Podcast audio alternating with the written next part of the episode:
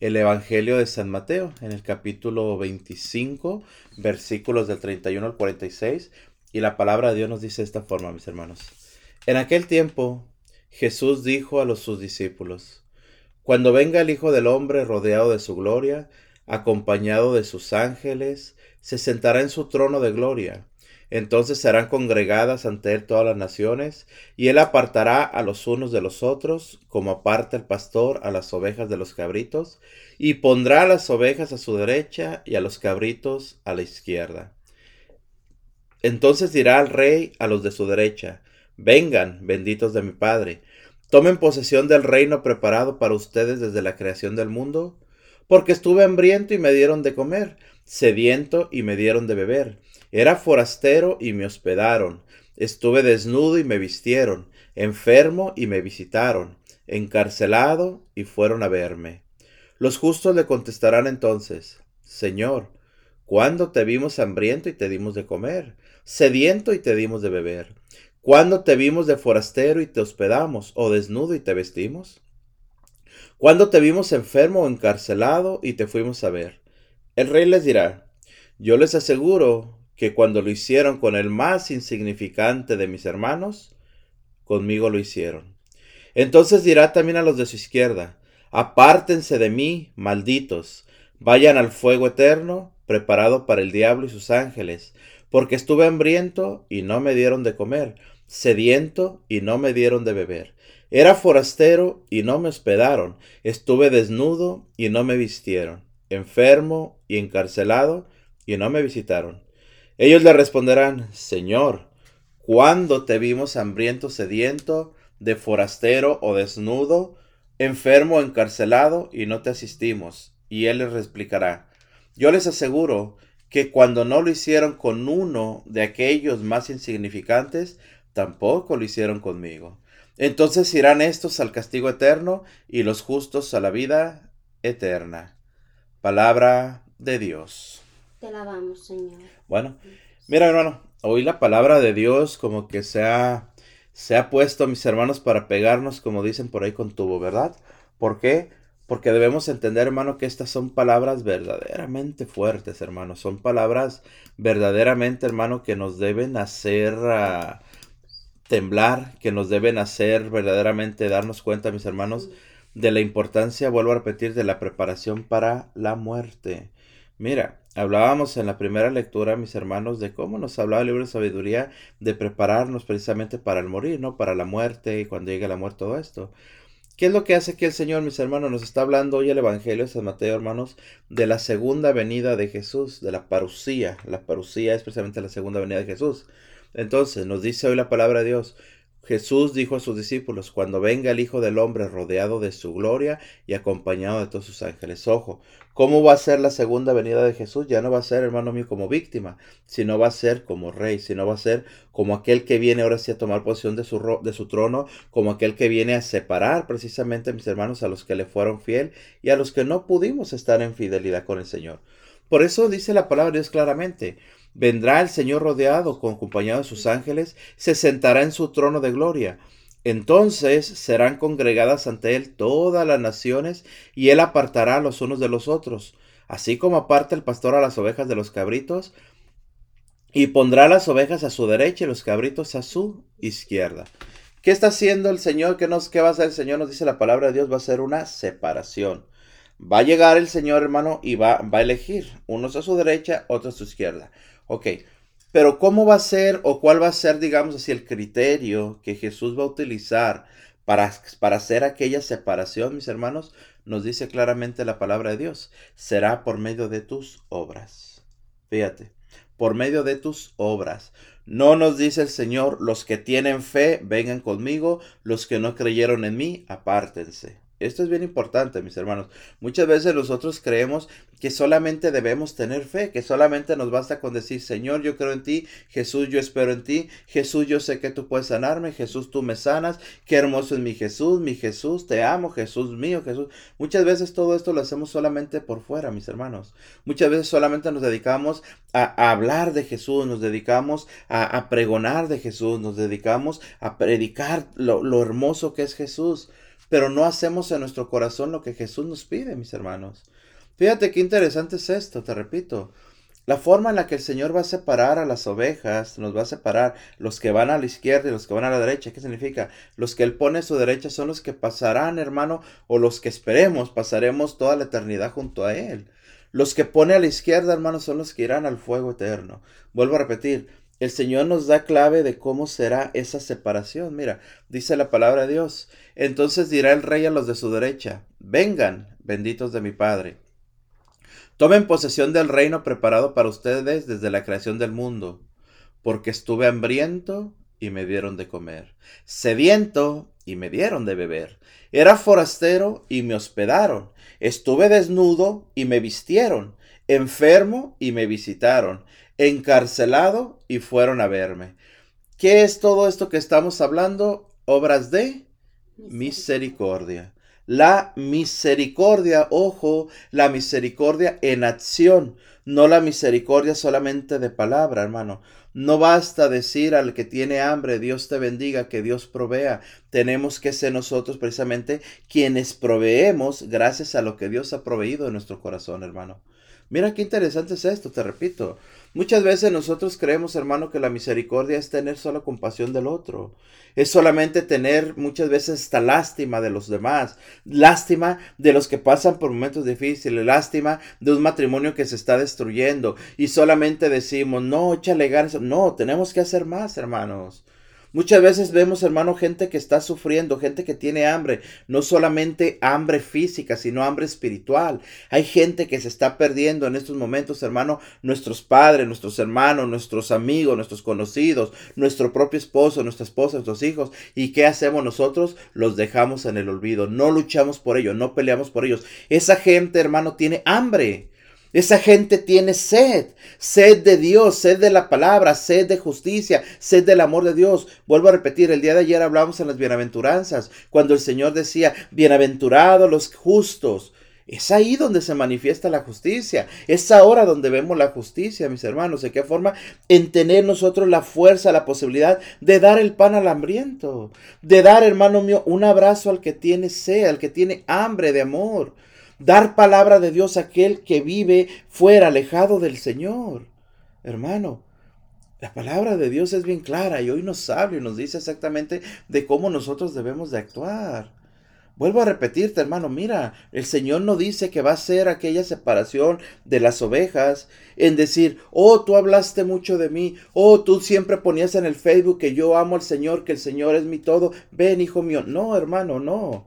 No es solamente eso, es tener nosotros, te repito, la forma de actuar, una fe en acción, no una fe solamente de palabra. Eso debemos de entenderlo, mis hermanos. Claro que sí, ¿no? Y la misericordia debe ser siempre ligada a nuestro corazón a Dios y la mano extendida hacia el prójimo.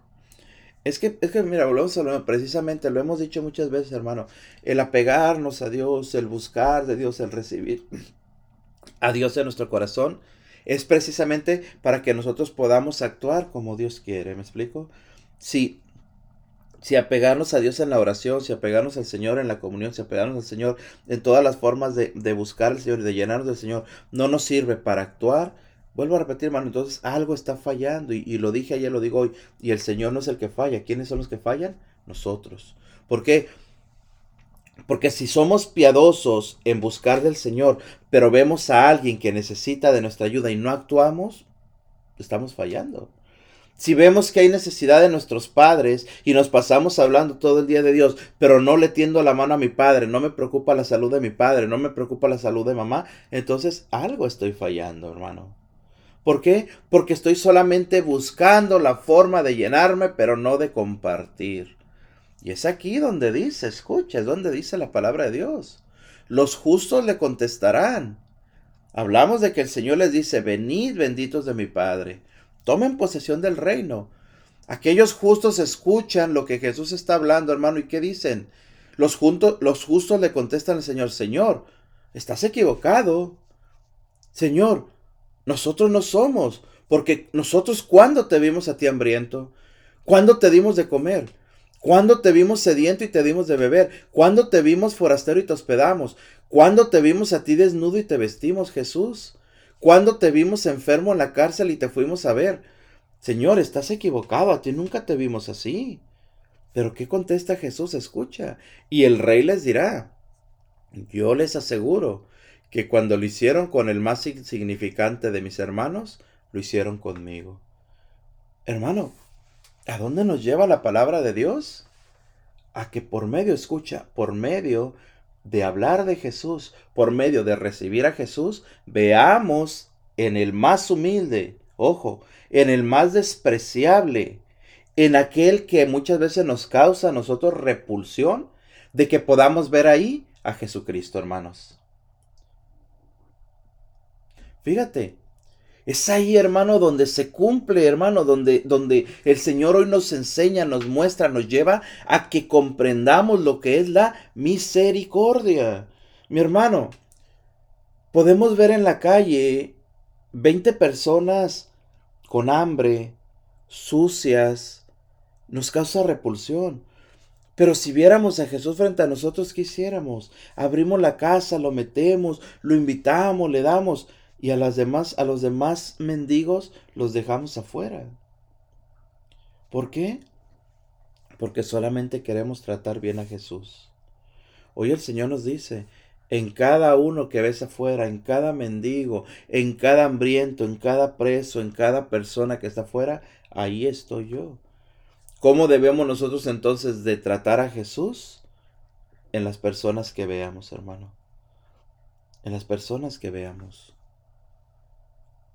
Fíjate, hermano, te repito, la palabra de Dios hoy nos lleva claramente a entender que si queremos ganar el reino de los cielos, debemos de tener misericordia de los hermanos, vuelvo a repetir, pero no una misericordia exterior, una misericordia interior y que esa misericordia interior, te repito, nos lleve, nos anime, nos mueva a actuar por medio de la fe.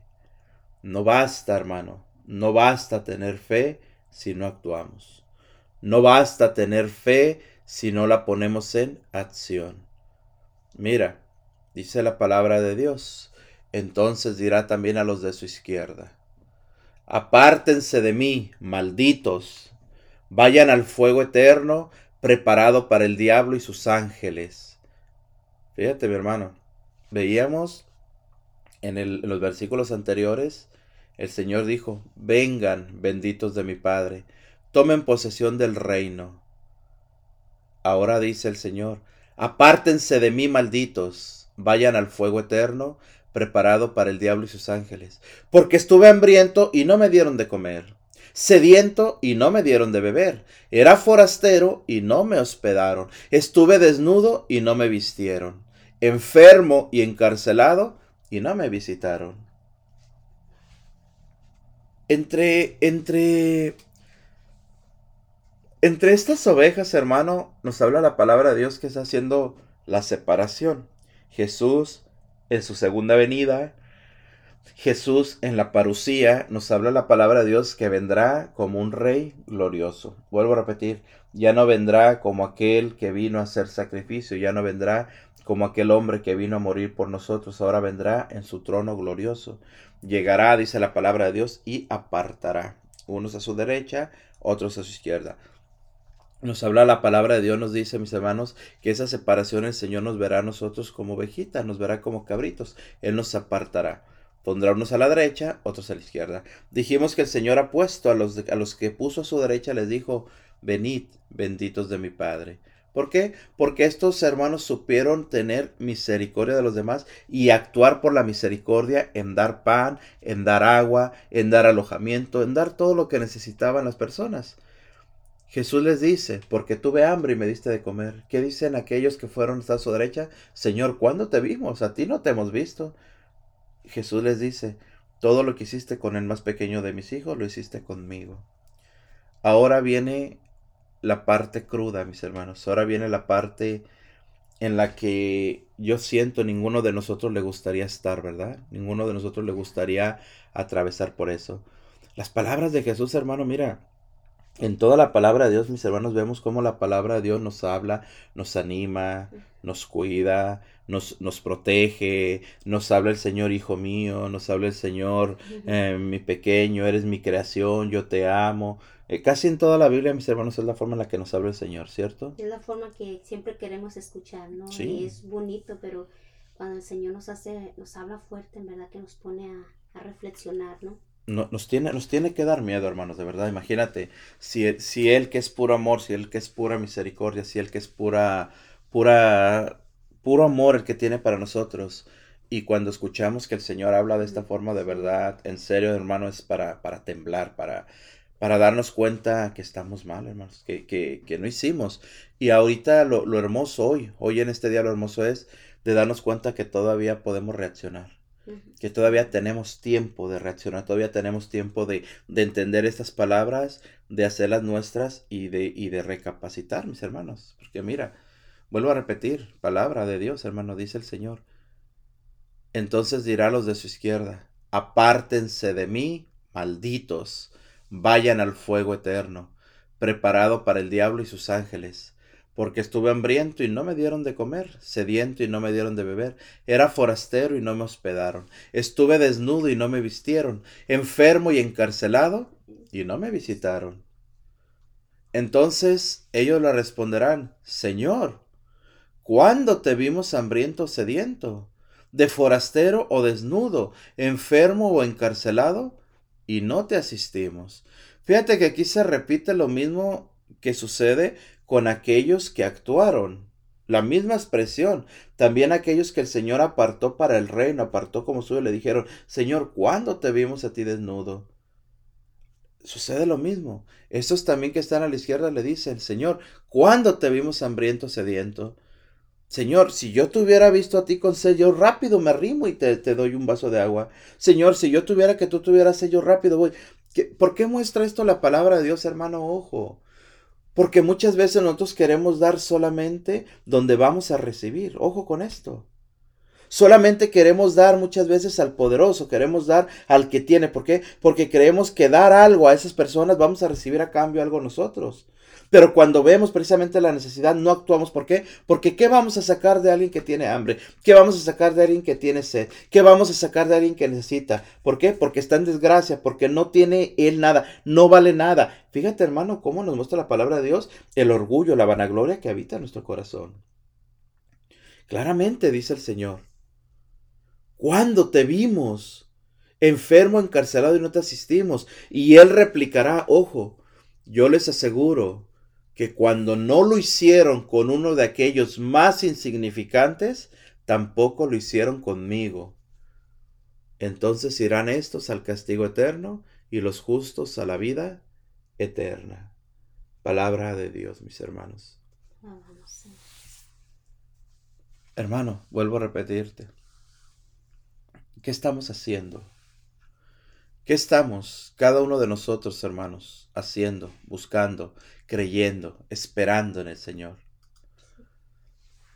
Creemos, vuelvo a repetirte, hermano, que solamente por decir que amamos al Señor, que creemos en el Señor, que confiamos en el Señor, nos vamos a salvar. No basta, hermano, no basta. No basta.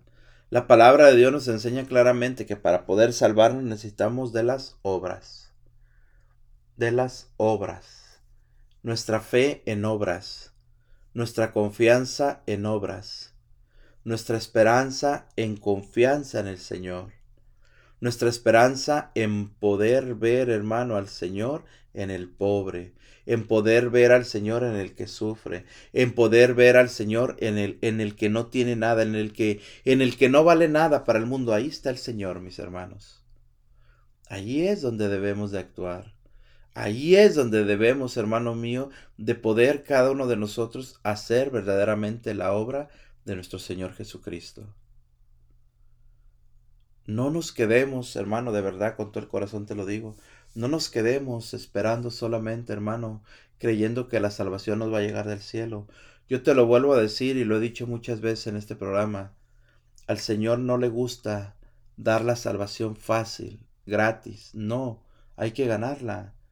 Hablábamos el día de ayer, hermano, de, que celebrábamos el día de todos los santos. Tú ponte a revisar la vida de cada uno de los santos. Ninguna, ninguno de ellos, hermano, fue, se ganó la santidad fácil.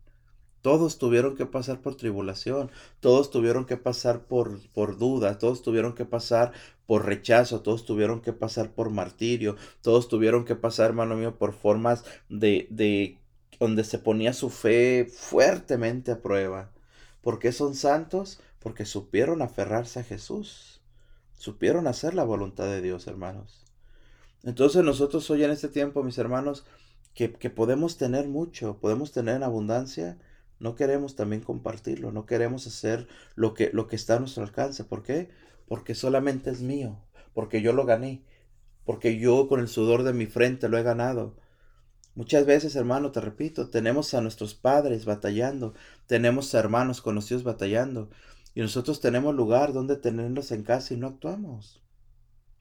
Queremos muchas veces alejar a nuestros enfermos. ¿Para qué? para no tener yo que hacer un esfuerzo por ir a visitarlo, por ir a ayudarlo, por ir a cuidarlo. Prefiero que esté alejado, prefiero que esté lejos, así yo estoy cómodo. ¿No te das cuenta que también la vejez está tocando a tu puerta? ¿Acaso no te das cuenta también, hermano, que pronto llegarás también a esa etapa? O inclusive que ni siquiera tendrás que llegar a esa etapa, que la vida cambia de un momento a otro, hermano. ¿Cuántos jóvenes, cuántas personas jóvenes hay, hermano, que tienen una vida normal, sufrieron un accidente y al siguiente día, ¿y qué pasa? Ya tienen una vida de esa forma. Hermano, claro que no se desea esto absolutamente a nadie. ¿Por qué? Porque sería faltar a la caridad. Pero tenemos que tener en cuenta que hay posibilidades de que también nosotros nos suceda eso, hermanos. Nadie tenemos ni la vida comprada, ni la salud comprada, ni siquiera, hermano mío, la seguridad de que el día de mañana nos levantemos con nuestras piernas, que nos levantemos con nuestra mirada, que nos levantemos con nuestros brazos. Nadie tenemos la seguridad, hermano. Entonces, hoy que estamos completos, demos gracias al Señor y actuemos en la misericordia a los que no pueden hacerlo, hermano. El Señor nos da tantos regalos, hermano, escucha. El Señor nos da tantos regalos de poder nosotros tener, derramar la misericordia en los hermanos y nosotros rechazamos esa, esa forma en la que el Señor nos quiere santificar, hermano. Cuando tenemos un enfermo en casa, cuando tenemos un padre anciano, cuando tenemos una madre anciana que necesita de nosotros, es una oportunidad que el Señor nos da para poder nosotros, hermano mío, ser un día escogidos a la derecha del Señor, como nos habla la palabra de Dios.